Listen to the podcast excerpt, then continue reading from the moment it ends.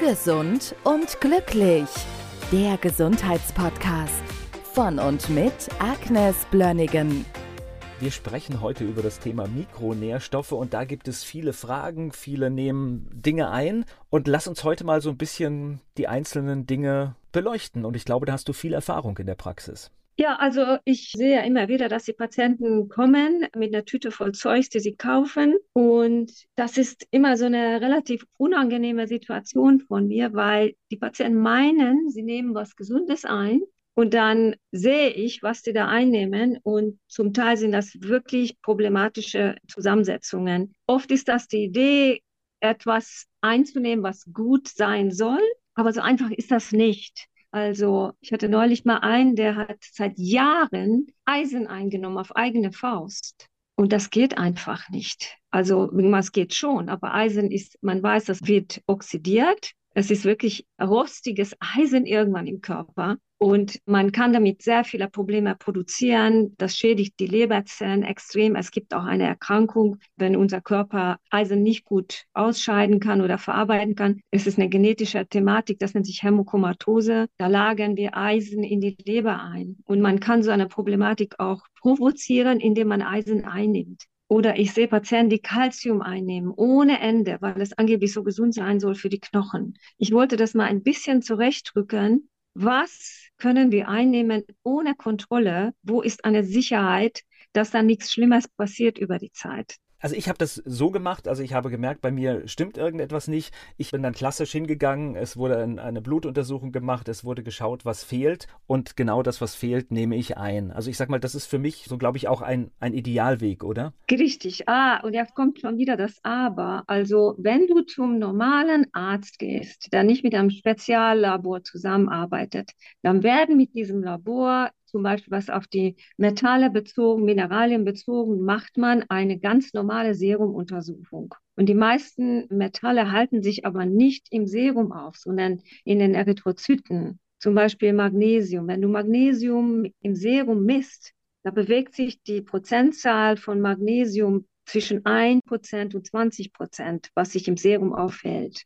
Aber in der Zelle sind vielleicht 80% davon. Das heißt, man muss eine Vollblutmineralanalyse machen. Das ist immer die Frage, das wird ja wirklich kompliziert. Was messe ich in welchem Medium und welche Aussage hat das? Zum Beispiel Calcium muss man im Serum messen, weil das da eher wirkt. Aber Magnesium eben nicht und Zink auch nicht. Und was intrazellulär ist, ist Magnesium, ist Kalium, ist Zink und Selen. Und extrazellulär ist Calcium und Natrium. Und da muss man das eigentlich auch in diesem Milieu messen. Und das hat eine Aussagewert. Das kann aber der Patient nicht beurteilen. Diese Untersuchungen im Serum sehr, sind sehr viel günstiger. Das heißt, die Standardlabors machen das. Du brauchst ein Speziallabor.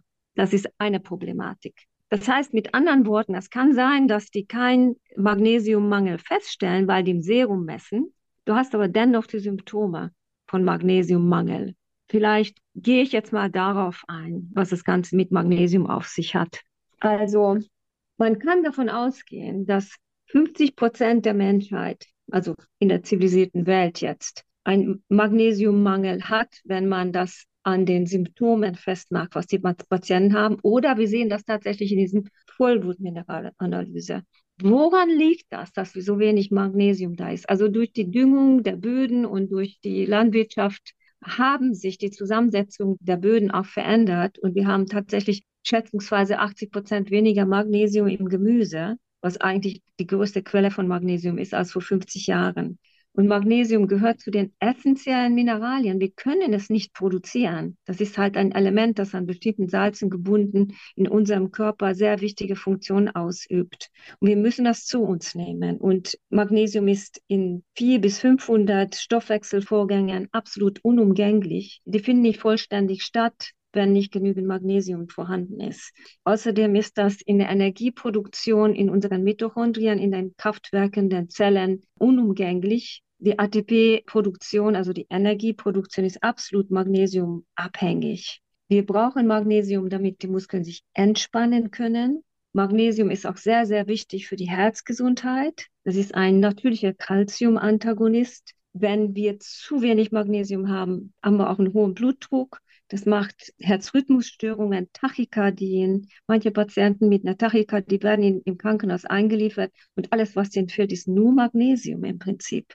Es vergrößert das, das Risiko für Herzinfarkt. Also wie gesagt, Herzrhythmusstörungen sind extrem häufig unter Magnesiummangel.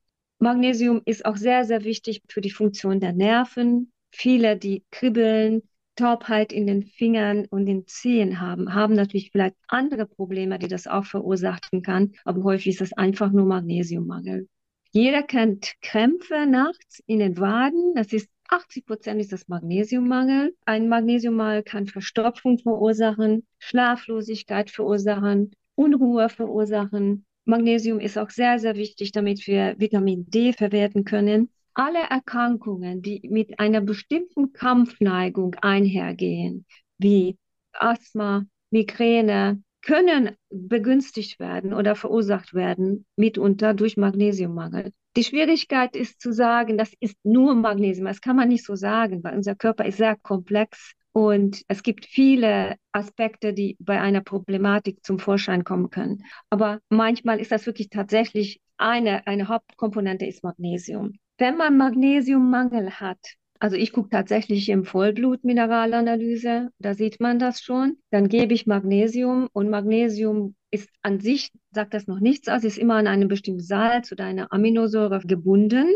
Wenn man das einnimmt, die eine bestimmte Wirkweise noch verbessert oder eine spezifische Wirkung noch erzeugt durch die Aminosäure und, oder das Salz, was man dann einnimmt. Und ich denke zum Beispiel, dass Magnesium einzunehmen in einer Form von Magnesiumcitrat ist sehr, sehr sicher, weil die Nebenwirkung schützt gleichzeitig vor Problematik, die Magnesiumüberschuss verursachen könnte. Das heißt, wenn du zu viel nimmst, gehst du Durchfall, fertig, da passiert nichts. Du kannst davon nicht zu viel einnehmen. Allerdings dazu würde ich empfehlen, wirklich Magnesiumcitrat einzunehmen, 400 bis 600 Milligramm am Tag. Das ist gar kein Thema, das kann man wirklich machen. Da würde ich das auch nicht unbedingt messen. Wenn man das Citrat einnimmt, der Körper schützt sich dann vor zu viel Magnesium.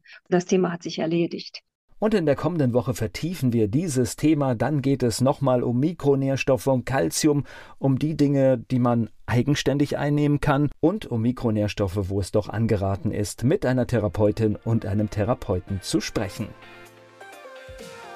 Gesund und glücklich der Gesundheitspodcast von und mit Agnes Blönnigan.